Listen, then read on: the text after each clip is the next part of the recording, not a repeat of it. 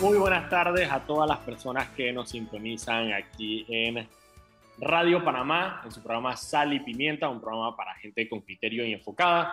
Y es enfocada porque estoy aquí yo, Daniel Lopera, y me acompaña Mauricio Valenzuela, que está sentadito, tiene su micrófono, está, está bien. Así calado, me falta afeitarme un poquito, pero estoy ahí, ahí estoy, ahí estoy, ahí estoy. Y tengo mis...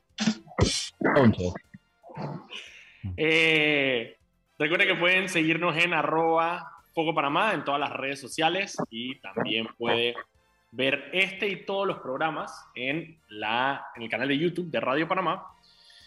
Y también puede escuchar el programa en Spotify al día siguiente para aquellas personas que quizá no terminan de escuchar el programa porque llegan a su casa, aunque hoy en día con días de protesta eso normalmente no pasa, eh, pero lo pueden escuchar al día siguiente. Ok, hoy vamos a hablar un poco de, obviamente, de lo único que hemos estado hablando estos últimos días y lo único que ha acaparado todos los, los titulares, que es el tema de las protestas que se están viviendo a nivel nacional. Y para eso tenemos con nosotros a Venancio González. Venancio González es productor de leche eh, y miembro, recuérdame la, la, la asociación, Venancio. Aprobalpa, Asociación de Productores de Ganado Lechero de Panamá. Perfecto. Es que, es que nosotros tenemos, nosotros tenemos una, una, una joda, Venancio, porque es que a veces son impronunciables las asociaciones, seamos sinceros, Sí, y que entiendo, no, no, no, hay, no hay nada más, más raro que lo- lo- lo- los nombres de, las, de, las, de los sindicatos bananeros en boca, son de que 27 consonantes seguidas, pero bueno, estamos con los productores de ganado lechero. de eh, ganado lechero. Y eh, lo invitamos porque Venancio nos mandó un mensaje que yo creo que encapsula, digamos, el sentimiento de, de, de, de muchas personas, sobre todo el sector productivo, que, a ver, y Venancio nos va a explicar un poco, ¿no? Pero es, apoyo las protestas, pero me veo afectado por las protestas, o sea, como que al final de cuentas lo que quieren es que, que se les solucionen sus problemas y sigamos adelante. Venancio, cuéntanos un poco de esa posición. Bueno, eh, un poco jodida la, la- la posición porque imagínate, eh, nosotros desde el jueves pasado estuvimos en una, eh, en una reunión en, en Azuero promocionando la asociación y una nueva raza de ganado que pues es una alternativa para los altos costos de producción. Y lastimosamente fuimos a hacer una visita a donde un productor en el área de Coclé y ya ahí estaban, por lo menos enfrentamos, aunque ya lo habíamos enfrentado el día anterior en, en el pueblo de Las Lajas, en, la, San Félix, en la entrada de San Félix, allá nosotros veníamos de Chiriquí y ahí estuvimos un rato y nos dejaron pasar, pero ya sí se estaba dando poco a poco todo este ambiente fuerte de protestas por parte de los indígenas allá en Chiriquí. Después tuvimos esa situación en el área de Natal al día siguiente y pues acá quedé del lado de Santiago porque pues me traje a mi familia a pasar también conmigo el fin de semana y pues qué te quiero decir, estoy acá en la casa de un amigo en Santiago de Veraguas, pues eh, lastimosamente secuestrado por la situación porque no puedo, no, no, no, no me arriesgo a ir hasta, porque fui hasta Guabalá el día lunes por el área de Soná y no, no, no, no, fue, fue imposible pasar por allá. Llegamos hasta el área del Salado para inspeccionar el ambiente y no, no, no fue apropiado. Por lo menos si yo anduviera solo y pues, hubiera pasado a pie, etcétera, etcétera, como lo hicieron otras personas que andaban conmigo, eh, que ellos sí se fueron de puesto en puesto porque hay inclusive hasta gente que está proporcionando transporte de entre, puesto entre cada cierre, ¿no? correcto entre cada cierre y pues del, de Guabalá al área de David normalmente tú te haces 45 minutos, una hora y o quizás un poco más, pero esas personas pasaron en un periodo como de aproximadamente cuatro horas en lo que van caminando, en lo que pueden ir bueno, resolviendo su tema de transporte y pues finalmente ellos sí llegaron. Pero yo sí no me quise arriesgar y pues afortunadamente acá en la, en la casa de un amigo eh, de una familia muy, muy honorable nos dio hospedaje todos estos días, pues lo que es la hospitalidad de, de, de, del interior, por decirlo así. Y Venancio, cuéntanos un poco, así como tú estás afectado, hay muchísimas personas, pero ¿cómo está golpeando directamente al, al rubro de la leche? ¿Cómo, cómo, cómo, pudimos ver hace unos días una, una escena bastante trágica que la gente literalmente botando la leche? Yo sé que, que con el tema de la leche es delicado porque, número uno, la leche, el almacenamiento no lo puedes, no la puedes tener en cualquier tipo de almacenamiento. Y número dos, no puedes parar de ordeñar las vacas porque muchas veces eso se traduce en, en enfermedades, etcétera. Entonces, ¿cómo los está afectando ahorita mismo eh, puntualmente? Bueno, esto puntualmente, pues la leche es un producto altamente perecedero. Eso en cuestión de horas, si no está bien manejado, si no llega a un tiempo establecido por algunos, eh, algunos parámetros higiénicos y de transporte, pues la leche es muy frágil porque pues estamos transportando hasta cierto punto un, un producto que viene de una glándula ¿no? Entonces, eso entra en un periodo de deterioro, pero es impresionante, es muy delicado, hay que tener un estándar higiénico. Por lo menos lo que ustedes vieron allá en el área de Los Santos fue de la empresa Quesos Joselito, que ellos se dedican a la producción de quesos en el área de Los Santos. Y toda esa leche que ya ellos votaron ese día era leche que ya estaba dañada, ya, está, ya no había podido llegar a su destino y lastimosamente es una situación en cadena porque igualmente, imagínate lo que está pasando actualmente en el área de Chiriquí, que ya los camiones de algunas plantas procesadoras no tienen diésel para ir a buscar la leche de la planta a la finca. Entonces ya enviaron un comunicado que a partir de mañana ya no van a estar recogiendo la leche en algunas fincas y lastimosamente desde que se empezaron a presentar los eventos de la pandemia, porque hay mucha gente que no cree que hay una asociación en cuanto a, una serie de eventos desencadenados desde el punto de vista económico, escasez de alimentos, escasez de muchos productos que se usan para elaboración de materia prima que nosotros usamos para, los animales y el alto costo del flete por barco, porque aquí en Panamá no se produce trigo, no se produce soya, no se produce cualquier cantidad de insumo. Entonces, todas esas eh, situaciones cada vez más, así mismo como quizás ustedes tenían entendido cómo fue aumentando el precio del flete, ¿no? Igualmente para los contenedores, para los, eh, los barcos a granel también iban aumentando los precios de, del transporte. Entonces, todo fue una serie de eventos en cadena. Claro. sí. No, no, sí, digo, al final, eh, por un lado, eh, las recientes protestas, pero anteriormente, como menciona, viene una, justamente una, una debacle de sucesos eh, inesperados que, que, que, han afectado la producción. Justamente hoy veía el tema de, de también el sector de producción de pollo, que hay muchas, eh, muchas polleras que, no le, que hoy no le pueden llevar alimento a los pollos. Y, estamos hablando de que son miles y miles y miles de animales que van a morir, que no, que no se van a poder ni siquiera regalar, porque estamos hablando de pollo sin procesar y, los volúmenes. Entonces, al final, eh, el, el, sector agrícola ha sido golpeado, pero una tras otra, tras otra, tras otra, tras otra, y, y, y, no parece tener una solución. Al final, si bien sí, se congela la gasolina a lo que, a lo que dice Nito, se lo congela para los transportistas de, de eh, agrícolas, pero al final también hay toda una cadena que depende de eso y que, y, que al final va a, irse directamente al bolsillo del consumidor, que es la, la más grande preocupación. ¿Cómo piensan ustedes que se podrían reponer? Eh, o o antes algún tipo de conversación con el gobierno para ver qué, qué hacer, porque más allá del tema del combustible, como tú mencionas, es una serie de eventos que los han vienen golpeando desde hace rato. ¿Cuál piensan ustedes que es el camino hacia una solución? Porque al final, digo, lo más fácil es transferirle el costo al, al, al, consumidor, pero eso, eso no, no parece ser una opción. No, es como la alternativa más eh, prudente, ya que pues obviamente eh, nosotros tenemos nuestras mesas de análisis junto con las plantas de procesamiento y pues en algún momento desde hace varios meses nosotros venimos creando un nivel de concientización a nivel de, esa relación entre la planta y los productores, porque nosotros vendemos un commodity, que es simplemente una materia prima que se transforma en un producto que después es entonces comercializado y distribuido a través de su cadena de, de distribución.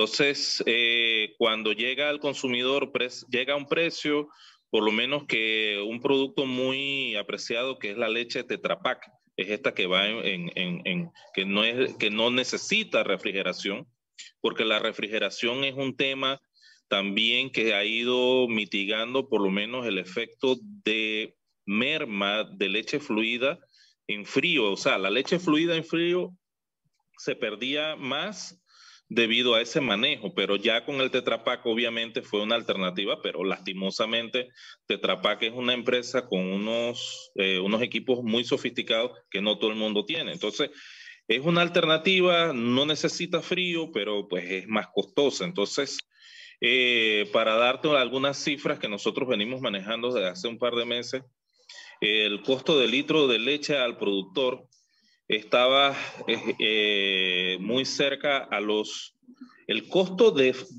de, litro, el costo del litro del productor le cuesta eh, un litro de leche aproximadamente 50 y en algunas fincas por sus características y por su manejo, pero se están manejando entre 49, 50 centavos. Y a nosotros nos pagan el litro de leche a 54 centavos más otros volúmenes, eh, algunos incentivos por calidad y otras cosas, que llega a una fórmula de 64 centavos, 68 eh, centavos, 70 centavos en el caso de algunos. Pero esto lo que, lo que les quiero comentar es que nosotros venimos desde hace meses peleando con, con las industrias para tratar de buscar una alternativa porque lastimosamente nosotros estábamos, los productores le estábamos dando, era un equilibrio a que existiera leche en el mercado y para nosotros no había margen de ganancia. Entonces, esta incursión de la misión que en la que yo estaba el mes pasado, la semana pasada, es trayendo una raza de animales que obviamente no tuviera tanto requerimiento y pues es una alternativa que ha estado viniendo de Brasil que pues ha dado resultado y esa es la solución. Pero, pero, esa, solución, Venancio, está viniendo precisamente de ustedes y como innovación, digamos, en, su, en sus procesos. Yo creo que la pregunta, de la propia industria. Mauricio, solamente para saber si han tenido conversaciones con el gobierno de qué, cosas pueden venir del otro lado. Eh, ¿Qué cosas puede hacer el gobierno, para mejorar la situación de ustedes? En algún momento, por lo menos, nosotros tenemos mucho de, de lo que manejamos ganado a pastoreo. Una de las herramientas que nosotros usamos bastante es la fertilización, pero imagínate, el precio del fertilizante ha escalado casi al el 300% en una fórmula. Sí, impagable. Entonces, pues lastimosamente el gobierno, y lo peor de todo es que el gobierno en algún momento tenía la, la, la voluntad, honestamente, sí, el ministro Valderrama tuvo en algún momento la, la voluntad de importar fertilizante eh, por parte del gobierno, pero ¿A dónde? Si los países productores de fertilizantes, por lo menos en el caso de Rusia y Ucrania, que, que producen fertilizantes, y en esta situación de conflicto bélico sucede un fenómeno. Nosotros como país consumidor de fertilizantes somos muy pequeños y la demanda de este producto en otros países llega a momentos donde lo acaparan, obviamente. países Panamá no tiene, chance, no tiene chance ni siquiera de comprar. No, no tenemos chance. Pero de todas maneras, por parte del gobierno sí ha existido un grado de voluntad, pero lastimosamente nosotros, por lo menos como, como productores, siempre eh, tratamos de buscar alguna alternativa a nuestro propio negocio, porque es nuestro negocio, no podemos depender del gobierno a que nos venga a brindar una solución. Aunque el gobierno también ha participado en unos programas de subsidio para la leche grado C, pero nosotros en la leche graduada no habíamos tenido nunca la necesidad de entrar en a un formato de subsidio. Pero lastimosamente hoy ya estamos a un punto crítico que jamás de los jamás nosotros nos habíamos visto en un escenario porque pues eh, la gente a veces no entiende el hecho de que el producto más caro es el que no hay y la alternativa más jodida es la que no existe. Entonces, imagínate, imagínate, por lo menos en el caso personal nuestro, eh, la electrificación rural está lejos de, de, donde nosotros tenemos nuestras instalaciones y nosotros producimos leche a punta de generadores de diésel. Y ahora imagínate en Chiriquí no hay diésel. No hay o sea, que ese es el caso personal mío. Claro, no, y estoy seguro que tu historia se repite con otros productores. La última ah, pregunta que tenía para ti es, em, digamos, a nivel del sector, ¿cómo está haciendo el apoyo igual, digamos, a la, a la, lucha que se está haciendo en las calles? Es decir, yo sé que ustedes están afectados, sin embargo, no hemos visto por ahora, em, hemos visto que el sector está de alguna manera acompañando las protestas y lo estuvo en su, en su, en su inicio. De hecho, los productores fueron los primeros que salieron a la calle. Em, Correcto, si el apoyo se ha mantenido, si el apoyo se ha mermado, si están aguantando, ¿cómo, cómo lo ves? Lastimosamente nosotros estamos también identificados como panameños acerca de la situación que estamos pasando, porque nadie se escapa de, de, del azote de la inflación, porque la inflación no es algo típico de Panamá, eso no solamente está pasando en Panamá, eso está pasando en todos lados a distintos estratos sociales. Pero pues nosotros desde el momento en que se presentó las manifestaciones, pues obviamente nosotros como a título particular de productor, todos tenemos obviamente un interés porque alguna equidad dentro de los gastos públicos no se estén dando, todas estas siete, sobre todo los gastos públicos que no estén bien identificados o bien utilizados. ¿no? Porque definitivamente una buena carretera es un gasto público, pero es una inversión del Estado y también es una, es una obligación del Estado brindar a su población lo mínimo que son carreteras, que son electrificación rural, que son vías de acceso, acueductos, etcétera, etcétera. Pero obviamente no estamos de acuerdo de, lo que se da a Vox Populi en cuanto a todo el tipo de, de despilfarro, de juega vivo, ahí es donde se jode la vaina y se echa a perder todo el negocio. Obviamente, pues nosotros como productores no somos ajenos a la situación y no es que no estemos de acuerdo con respecto a la huelga, inclusive en algún momento, pues cuando se hicieron los cierres, eh, porque pues mi familia es oriunda de Volcán, eh, se dieron los cierres de los primeros transportistas, igualmente del sector productivo de, que, pues utiliza combustible y pues salió ese génesis de todas estas huelgas que fueron esas primeras situaciones incómodas allá en el área de Chiriquí, pero pues lastimosamente eh, no se pudo contener la situación y bueno, miren ya por dónde vamos, que lastimosamente ya esto se está convirtiendo en una anarquía. Eh, hoy casualmente en el río Rizacua se presentaron unas situaciones donde... Pues, está viendo que hubo robos incluso. Correcto. Eh, yo tengo un pequeño negocio de reparación de motos eh, que está muy cerca de ahí del río Rizacua y unas personas que trabajan conmigo tuvieron que pasar a pie porque no pueden pasar los carros porque no hay combustible para circular. Y pues ellos obviamente por, por ganarse el pan de cada día, ellos fueron a trabajar a las instalaciones y la verdad es que la pasaron de terror porque a las un cuarto para las cinco, lo que habían eran unos chiquillos allí eh, que se habían lampareado unas, unas, unas banderas del Suntrack y con unos biombos vinieron y le pegaron a las cámaras de televisión que habían allí. Eh, si ustedes quieren, yo les puedo mandar unos audios para que escuchen. La verdad es que hay un lenguaje un poco soez del tema pero tuvieron que mandarle los antimotines. Entonces, pues existe toda esta mala interpretación porque pues el que no estuvo allí especula sobre lo que pasó y pues ya esto es todo una serie de información transversada que está llegando a unos límites que están un poco fuera de lo que nosotros como panameños estamos eh, acostumbrados a lidiar. Buenísimo, muchísimas gracias Venancio. Vámonos a ir al corte comercial y cuando regresemos seguimos hablando del tema de las protestas. Nosotros despedimos a nuestro invitado Venancio González. Muchísimas gracias por acompañarnos. Vámonos. Y estamos de vuelta aquí en el programa Sal y Pimienta, un programa para gente enfocada con criterio. Estamos aquí Mauricio Valenzuela, yo, Daniel Opera de Foco Panamá. Recuerden que pueden seguirnos en arroba Foco Panamá en todas las redes sociales y también puede ver todas las noticias del día en focopanamá.com. Ahí en Foco Panamá es donde usted, focopanamá.com es donde usted ve el contexto. Nosotros normalmente en las redes la usamos para darle la información rápida y después entonces si usted dice, mira, yo quiero saber más de esto, entra entonces a focopanamá.com y ahí es donde están los documentos, las cosas, o sea, ya el, panorama completo. La sustancia. La sustancia sabrosón, lo que queda abajo después en la sopa al final, eso. eso es la, ese, ese ¿cómo se llama? El, el afrecho.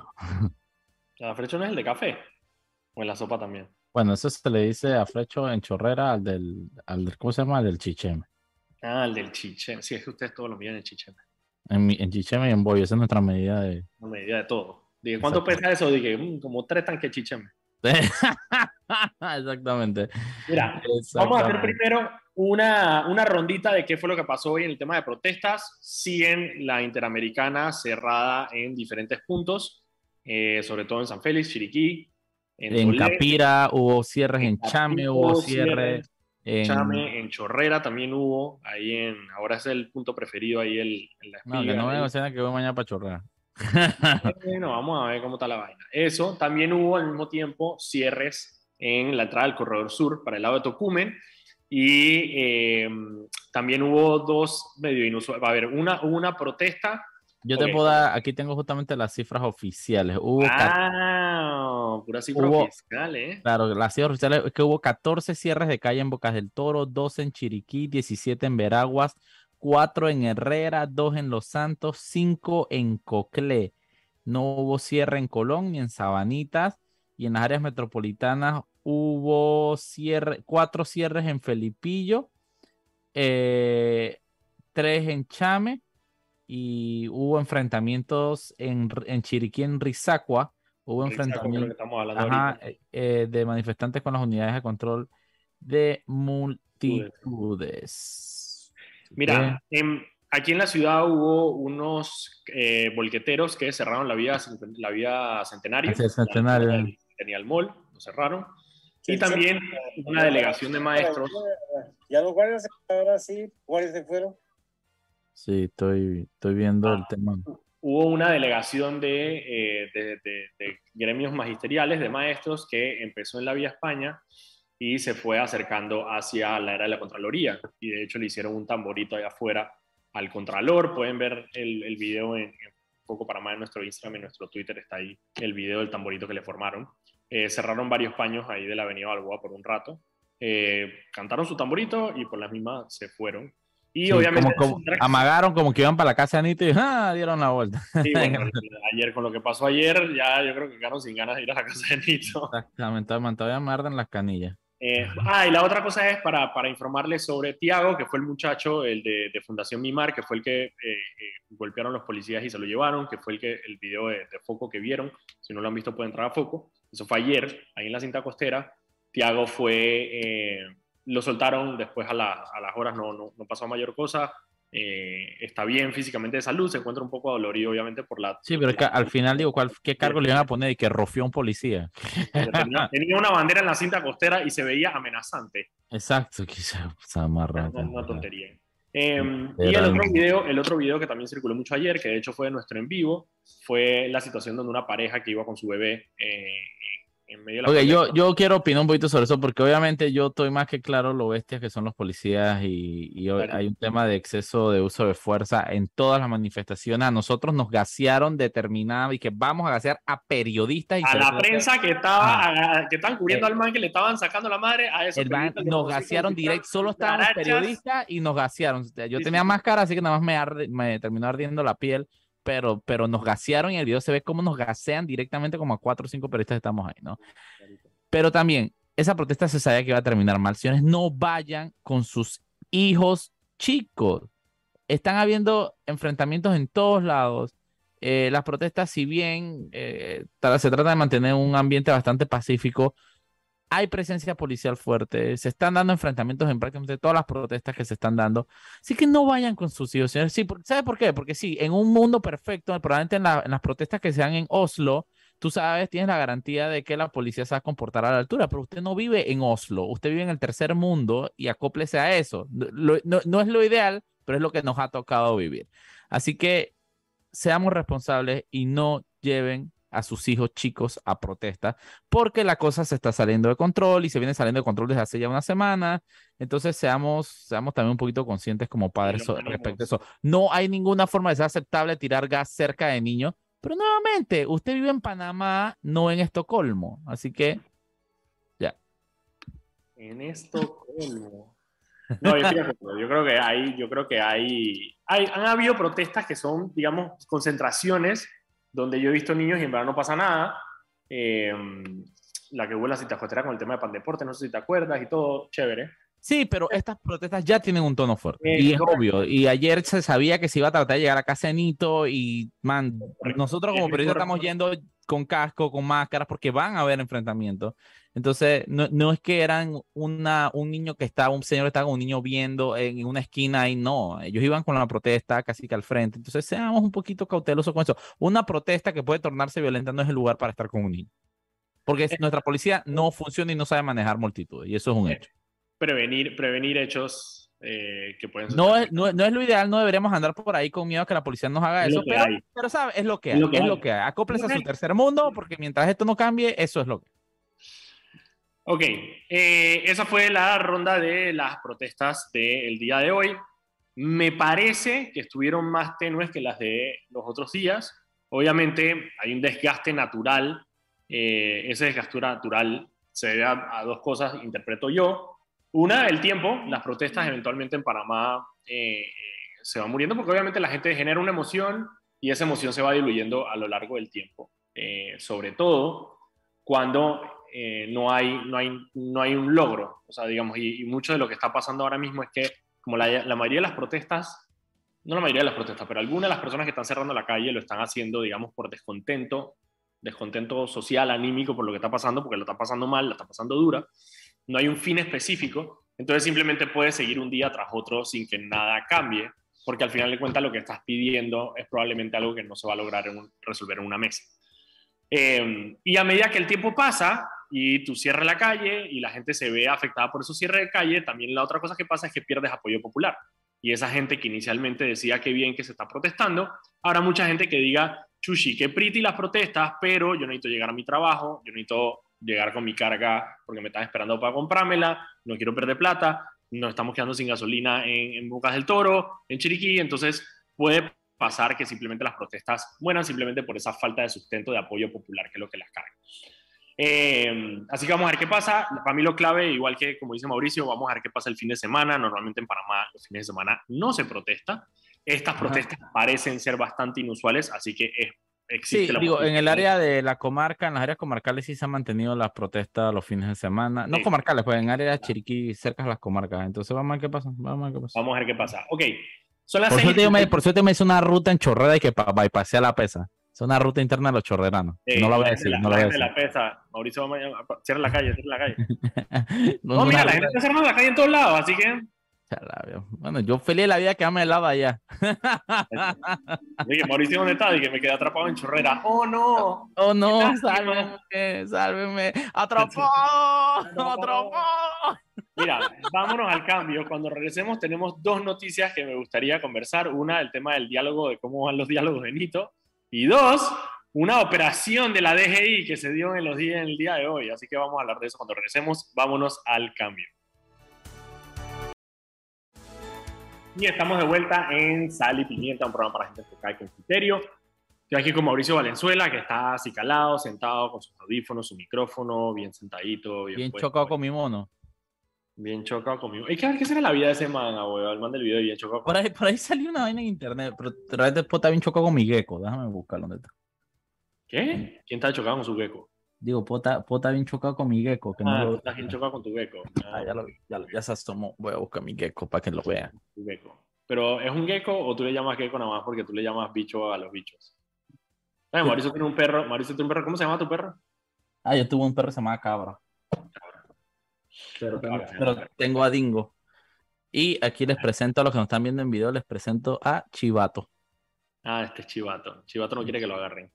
No, si él se queda quieto, sino que se asusta un ratito. Ahí está. Yo, Ah. yo, tengo, yo tengo eso en Clayton, brother. Y así que. No, pero lo Sí, sí, sí, son como de ese tamaño. sí, eh, pero este crece buco, este es un bebé, este bicho crece como, Ah, como bueno. medio brazo. Ok, mira. Eh, ayer hablamos un poco del diálogo, el diálogo que no fue diálogo, que no fue Nito, diciendo allá dio una locución presidencial y después dije, se largó y dijo, y les dejó esa vaina. Eh, el man ti- no, aparte, tiene un discurso de barricada como de guerra. largó, y se largó.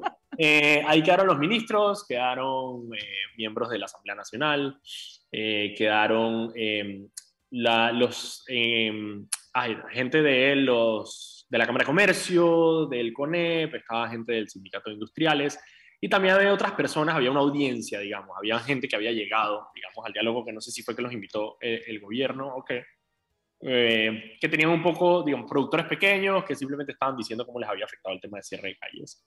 Eh, al final el diálogo, no, obviamente no fue ningún diálogo, quedaron en, en quedaron en el diálogo quedó en que iban a dialogar. Así que no quedó en nada. Hoy eh, salieron imágenes en la mañana de que, porque mientras esto pasaba, en Santiago estaban los educadores que se habían logrado sentar en la mesa con, y ellos habían aceptado la mediación de la Defensoría del Pueblo. Estaba el defensor del pueblo allá con un equipo de trabajo, supuestamente haciendo, digamos, la, la mediación. Y hoy en la mañana, y ellos están quejando de que Mito estaba en Ciudad del Saber y no estaba aquí, que era donde se había originado. Y con aquí me refiero a la normal de Santiago, que era donde se había originado el tema. Hoy en la mañana entonces circularon fotos de la mesa donde sí estaban miembros del de el gobierno. Yo el único, honestamente, que vi, ni siquiera, que ni siquiera es del gabinete, es a Rojas Pardini, que No, estaba no, yo vi- yo vi- estaba yo vi con la- la Marco. Yo vi, ajá, Colamarco entró liderizando la, la, la- la comitiva, eh, no quiso hablar, dijo que el encargado era Cayito García, el viceministro de la presidencia, Ah, estaba Eh, ahí no lo reconocí. eh, eh, estaba Rojas Pardini y después vi un video de Gaby Carrizo entrando ya Claro, un rato entonces, después, llegando la- Después entró Gaby Carrizo, que me imagino que viajó muy lindo en su helicóptero desde aquí de Panamá, porque por carro, bueno, ni modo, así que llegó en helicóptero y llegó a dialogar. Eh, no sabemos todavía el contenido de, la, de, las, de, la, de, las, de los diálogos. A ver, cuando el gabinete, cuando Nito anunció que iba a bajarlo a 3.95, salieron ciertos dirigentes a decir que ellos no iban a aceptar más de 10 dólares, eh, de 3 dólares por galón. que, que, que, te soy sincero, está bastante absurdo. Está bastante absurdo, 3 dólares por galón de por sí, y digo, no, no quiero tirarle, no quiero tirarle bombo porque no se lo merecen al gobierno, pero efectivamente tenemos con la gasolina subsidiada 3.95, tenemos la gasolina que es más barata de, de Centroamérica. 3 Sí. dólares es bastante, no solo eso, 3 dólares implicaría una mecánica económica eh, importante. No estoy diciendo que no se pueda hacer, estoy diciendo que involucra una mecánica importante. Claro, Recuerden, claro, yo parto de la premisa de la ineptitud gubernamental de Es que- este es- gobierno para hacer Es que al cualquier final todo se puede hacer, se puede, los tres dólares son realizables, se me hacen exagerados porque nuevamente, digo, ya eso es irse fuera del contexto regional de los precios, pero, pero al final es difícil decir que algo que es mucha plata cuando tú ves el despilfarro y la mala utilización de fondos públicos. Al final la discusión se, sí, yo te puedo decir que debería estar en dos dólares, claro, porque tú tienes a Etelvina y a toda su familia, Colamo, cuando tienes a Colamarco ganando cuatro mil dólares, hermano. Entonces es de que, chuzo, obviamente es difícil pelear contra eso. Al, al final para, pasa de ser una discusión económica a ser una discusión política, social. Entonces, ¿me entiendes? Es como... Y de nuevo, la, por la incapacidad y la ineptitud de este gobierno, eh, la protesta ya ha- se ha salido del plano económico. Cuando tú ves a personas diciendo lo que pasó hoy, que le fueron a, a- a- a hacer su tamborito al Contralor, significa que hay algo más, hay un descontento, digamos, con la clase política en general.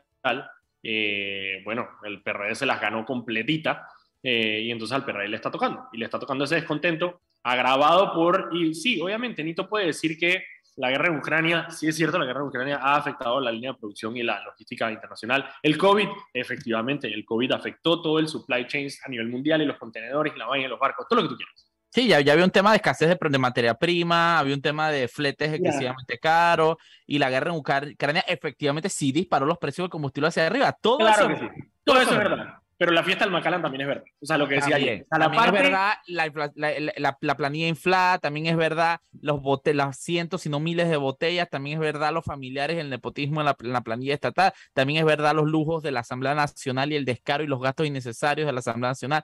Todo eso es verdad a la par de que también es verdad todas las causas Entonces, eh, claro, yo lo geopolíticas que digo de- es, claro, hay una parte que tú no puedes controlar. Efectivamente, tú no puedes controlar que Putin invada Ucrania. Efectivamente, claro que sí. Tampoco No puedes puede, controlar claro, el COVID. Pero lo que sí puedes controlar son precisamente esos despropósitos Yo no gubernamentales. sé, yo no sé tú, pero yo vi una foto de Varela con Putin. Yo solo digo eso. Varela, Varela Todopoderoso. Varela estaba con Putin y tiene una foto. Varela no manda ni no, no mandaba ni cuando era presidente, ahora va a mandar. Varela no manda ni en Punta Barco ahorita mismo. En la Asociación de Vecinos de Punta Barco no manda, brother. No, él no tenía la junta directiva. Es una junta directiva, no le invita porque es PEP. Persona, políticamente expuesta.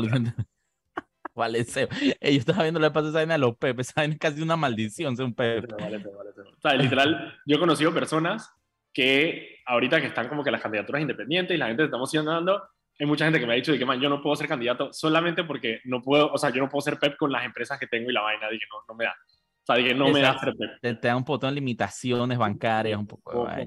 poco. Entonces, eh, ¿qué es lo que va a pasar?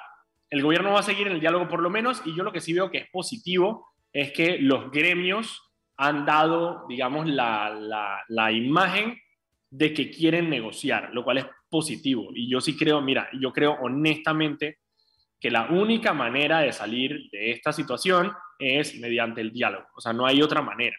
Eh, incluso, o sea, incluso Saúl Méndez. Saúl Méndez, dije, o sea, un man leninista, marxista, sindicalista, toda la vaina. Cuando Flor Misrachi le preguntó en una entrevista que le hizo ayer a la prensa si esto iba por un golpe, el man dije, no, nadie quiere un golpe en este país. O sea, y es- Si Saúl, está provo- si Saúl Méndez está preocupado por la magnitud de las protestas, es que la vaina es Exacto. yo me, yo me preocupo. Yo me preocupo si Saúl Méndez está preocupado por la magnitud de la protesta. Y es verdad, porque estas protestas, si te das cuenta, estas protestas no han sido, el estandarte no lo lleva Suntrax ni siquiera. No. Eh, Suntrax es, es, un, es un actor de, de cuarta en esta hora. Exacto. Claro, Suntra, Suntra se, se sumó a unas protestas cuando ellos normalmente son precisamente quienes generan las protestas y sobre todo porque la, porque la connotación de la protesta está hecha para el Suntrax, o sea, con su, con, su, con, su, con su lucha que han tenido sobre el tema de, de la inequidad y de los ricos y la vaina y toda la paja y de la edad social y todo, está hecha para el Suntrax y sin embargo ellos no han sido los protagonistas, los manes se sumaron a la, a la. Me faltó decir que el Suntrax también protestó y ellos están protestando todos los días haciendo piqueteos en lugares, ellos lo tienen, eso, eso lo tienen ellos por convención colectiva, ellos tienen una, una hora específica eh, que, que ellos negocian para poder... eh, Entre 7 y 8 y mediodías. ¿Ah? Sí, entre las 7 y las 8 y los mediodías. Exactamente, entonces ellos tienen su hora para protestar. Entonces lo que te iba a decir era eso, o sea, yo, yo, yo sí creo que el diálogo es la única manera de salir de esto, sin embargo, yo también creo que el gobierno, porque el problema aquí no es un problema, de nuevo, ni logístico, ni vaina, de que la, no, no, es un problema de credibilidad del gobierno nacional. La gente simplemente no cree que el gobierno le pueda dar soluciones eh, a los problemas que tiene. Y la única manera en que el gobierno puede sentar a la gente a negociar es de alguna manera ganando un poco de credibilidad que les permita sentar entonces a la gente en la mesa de negociación. Ellos intentaron, digamos, comprar un poco esa credibilidad con el tema de la mediación de la iglesia. Y Nito tiene toda la razón cuando él dice, la iglesia es la institución que más eh, credibilidad tiene en el país. Y efectivamente las encuestas te dicen que la iglesia es eh, la institución con mayor credibilidad en el país. El problema es que tú estás confiando en que tú puedes, de alguna manera, que se te pegue esa credibilidad si los invitas a un diálogo. Eh, y no necesariamente es el caso, o sea, no necesariamente es el caso, o sea, ni, en las elecciones pasa que tú puedas endosar el voto, y yo creo que en estos casos tú no puedes endosar credibilidad, porque tus acciones son las que han mermado, ido mermando tu credibilidad. Y, lo que y también, y también seamos realistas que la iglesia tampoco es que goza de mucha credibilidad últimamente, ¿no? De nuevo, en un, en un país donde la gente tiene eh, serias, serios problemas para confiar en los demás, cuando yo digo que la iglesia es la institución que mayor credibilidad tiene, no estoy diciendo que la iglesia tenga la credibilidad que se necesita. Simplemente, dentro de todos, es, son los que más credibilidad tienen. Ok. Vámonos, vámonos al cambio, Mauricio Valenzuela. Y regresamos con el último bloque de este viernes. Viernes, viernes. Que no, no, no, sabe, no sabe a viernes tampoco, como que no viernes, este, un viernes con sabor a fin del mundo. Es fin de semana. Yeah. Vámonos al cambio y regresamos. Dale.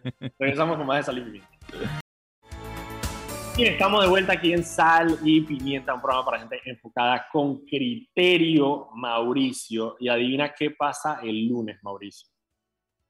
Lunes debería empezar el la audiencia preliminar del caso de Brecht, pero. Audiencia preliminar del caso de Brecht. ¿Qué te puedo o sea, el lunes son un pocotón de gente. O sea, literal, está todo. Está el who's who del gobierno 2009-2014.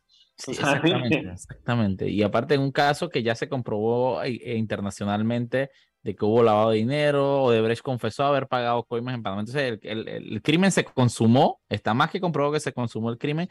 Los hijos de Ricardo Martinelli admitieron en un juzgado en Estados Unidos que lavaron dinero para Ricardo Martinelli y su padre.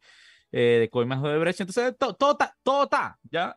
Todos Todo. han sido confesados. Tú, si tú te, te pones a analizar, ya ese caso fue confeso. eh, Ahí- todos confesaron ahí- todo. Hay, hay creo que son 10 o 15 acuerdos de colaboración con personas que eh, ya admitieron, hicieron arreglos de pena, confesaron haber sido testaferros, confesaron haber abierto cuentas para recibir dinero de Brecht.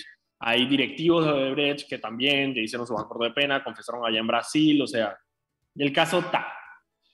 Ahora la pregunta, y por eso yo creo que es, un- es incluso un test más fuerte a la justicia panameña este que otros, porque no, eh, quizá en otros casos no hemos tenido precisamente el acceso que hemos tenido a este a nivel internacional de decir, hey, esto, o sea, esto pasó, o sea, esto pasó, hay gente, hay gente detenida en otros lugares, hay gente que confesó en otros lugares, hay gente que eh, en, en otras jurisdicciones sí fueron condenados.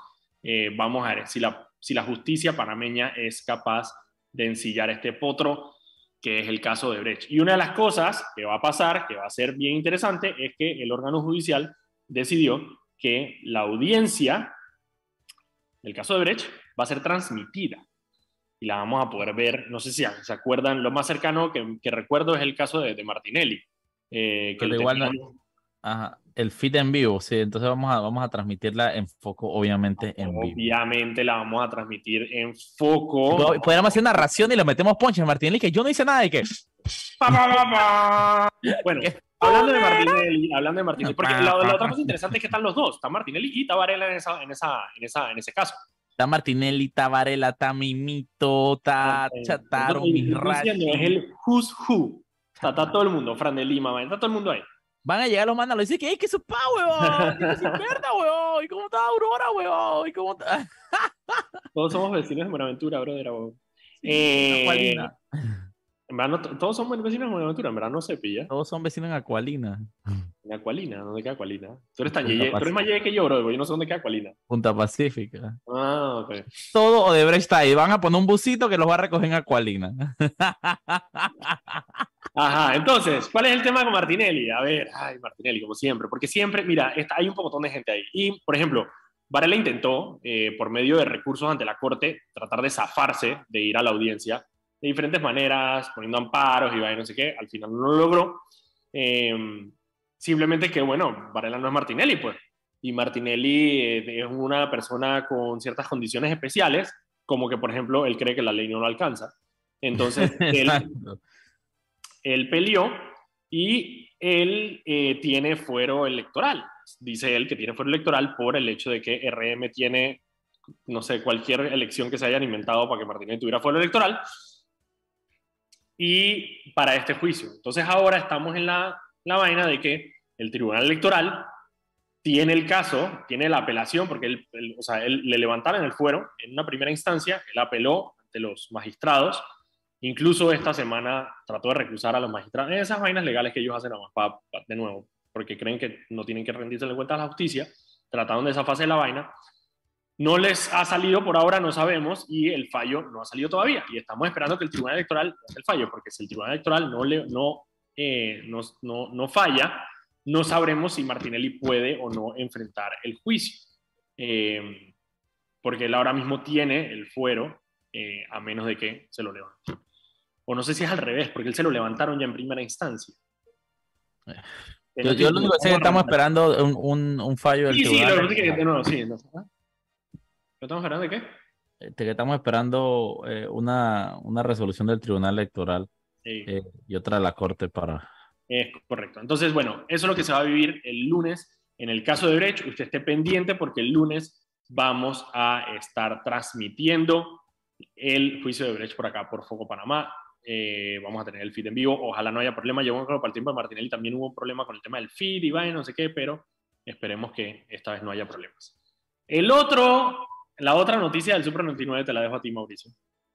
Bueno, el día de hoy se reportó una visita inesperada de inspectores, de agentes de la DGI, de la Dirección General de Ingresos, a múltiples eh, sedes del Super 99, el supermercado propiedad de importadora Ricamar, de Ricardo Martinelli, eh, y fueron vistos inspectores en al menos cuatro establecimientos, La Cabima, Albrook, Río Abajo y Punta Pacífica, revisando y, y, ¿cómo se llama? Inspeccionando las máquinas fiscales, sacándole la información a las máquinas fiscales de las cajas.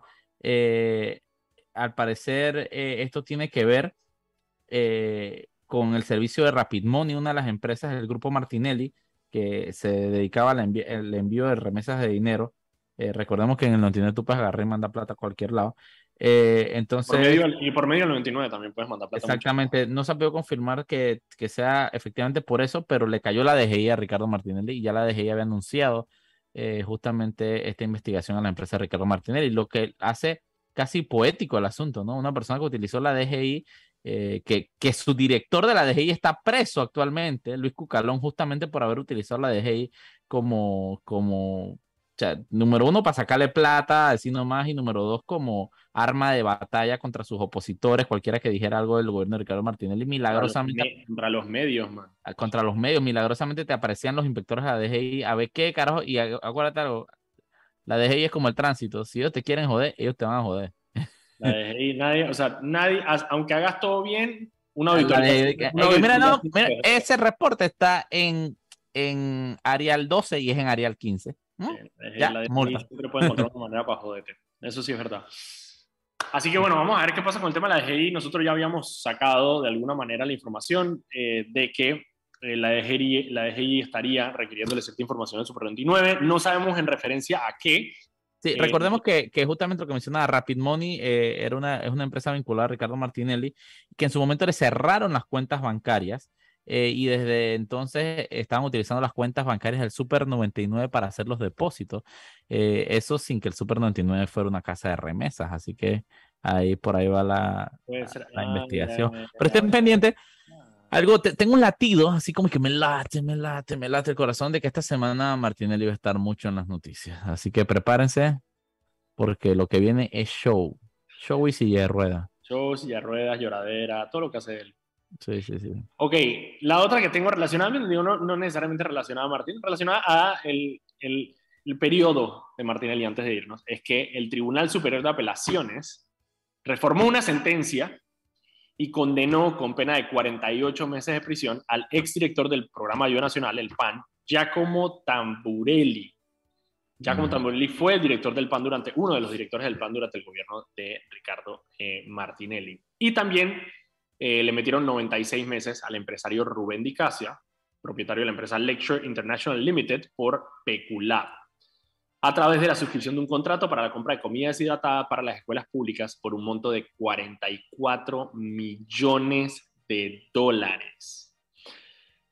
La razón por la cual esto está en el Tribunal de Apelaciones es porque eh, nuestro querido juez, y no sé si te acuerdas de él, Leslie Loaiza. ¿Cómo olvidarlo? ¿Cómo olvidar su pelo? Los absolvió en el 2019 y ahora eh, eh, el Tribunal Superior de Apelaciones revirtió esa, esa absolución y ahora los está condenando.